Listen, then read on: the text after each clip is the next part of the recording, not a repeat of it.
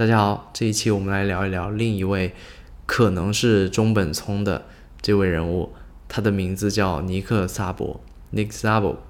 尼克萨博呢，可以说是绝对的这个一位这个密码学领域以及区块链的这位先驱。他的这个成长背景，先简单给大家介绍一下。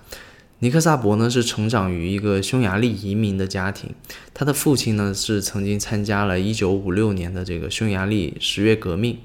那场革命呢其实是主要是呃起源于当时匈牙利国内日益高涨的这种反对当时匈牙利政府里面的这种高度的个人崇拜以及这种集权统治的一些带来的一些问题。那他的父亲在参加完那场。这样的一场民主革命之后，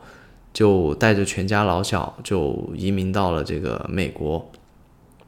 尼克萨博呢，他的本科是毕业于美国华盛顿大学的计算机系，之后呢，他又在美国的乔治华盛顿大学获得了他的法律学学位。所以，我们知道他其实是一位对这个计算机以及对法律学都是有所这个涉猎的。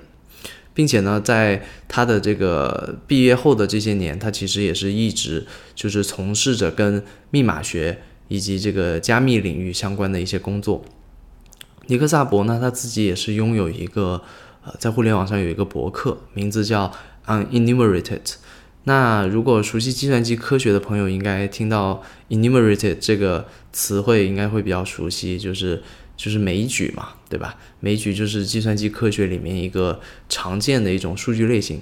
Unenumerated 这个词呢，其实在法律学的这个角度也有另一个意思，它其实也泛指那些在啊法律里面没有被提及的人权以及权利。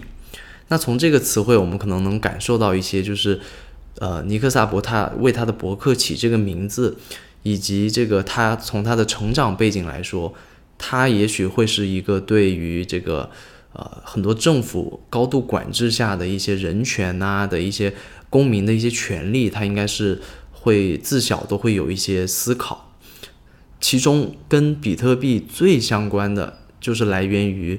尼克萨博他曾经在一九九八年发布过的一个关于叫比特金的论文《Big Gold》。那从这个名字其实本身就是跟比特币很接近，对不对？那它其实这篇论文还不止于这个从名字上相似，而是从如果大家去把比特金的这个论文和比特币的白皮书，咱们放在一一一的去对比，我们会发现其实比特金它的众多的设计要素，其实也是跟。比特币里面中本聪在白皮书里面写的那些设计，其实是非常非常的高度相似的，所以也有很多人会认为说，比特金它本身其实就是比特币的一个先驱。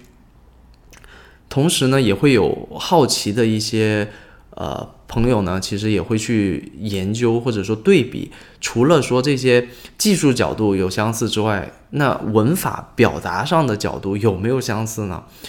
大家很惊奇的发现，其实真的也有很多很相似的地方，包括说有很多文字的用法，一些表达上的一些词汇啊，在比特金的这个论文里面出现过的，在比特币里面也是会反复的去出现。那这个就不得不让人觉得非常的好奇，就是怎么会从技术角度相似？那可以理解，就可能中本聪参考了这个尼克萨博的很多东西。但为什么会从表达上也很相似呢？那这个也可以大家作为一个像一个线索一样，大家去去了解一下。那同时呢，尼克萨博和中本聪之间的这种关系，其实也有很多的这些网友或者朋友以及爱好者，大家也去做了很多各方面的这个角度的搜索，甚至说包括什么呢？包括像尼克萨博他在互联网上活跃的这种时间，也有朋友去。也有网上的这个这个互联网上的网友去做了一些搜集，大家很惊讶的发现，就是尼克萨博他在互联网上活跃的时间，在二零零八年中本聪发布比特币白皮书之前，尼克萨博都是持续的，是很规律的，会在博客里面或者各个论坛里也会出现。那在二零零八年年底，比特币这个白皮书被中本聪发布出来之后。尼克萨博就很奇怪的就销声匿迹了几年，直到二零一一年，中本聪不是从互联网上消失了，对吗？中本聪一消失，尼克萨博才再次的出现在公众的视野里面，这个也是引发了大家的这个进一步的这个好奇。另外呢，其实尼克萨博他在他的博客里面，其实有一个小线索，也是非常的有意思，就是在中本聪二零零八年年底发布。比特币白皮书之前的几个月，人们去回看尼克萨博的这个留言，大家会发现，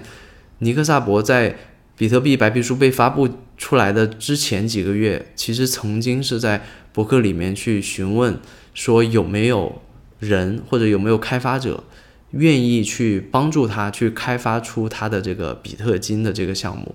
让这个比特金的项目可以去落地。这个时间怎么就这么巧合中本聪的比特币白皮书相隔？其实就就是几个月。那尼克萨博他和区块链领域，如果我们去再进一步展开去说的话，他他与区块链领域这种关联性当然远不止于此。包括他个人现在此刻都还在积极的在推动区块链行业的这个发展。尼克萨博更是智能合约 （smart contract） 这个词汇的这个。最早提出这个词汇的人，那我们就大概可以知道他对于这个加密学领域以及区块链领域，它是有多么不可替代的这样一个地位，对不对？那我们都知道，当然，智能合约这个词汇更多的是被应用到另一个项目以太坊里面，但是这也不影响我们去综合的去。了解尼克萨博，并且去认识他对于这个加密学领域以及区块链领域，它到底是一个怎么样的地位？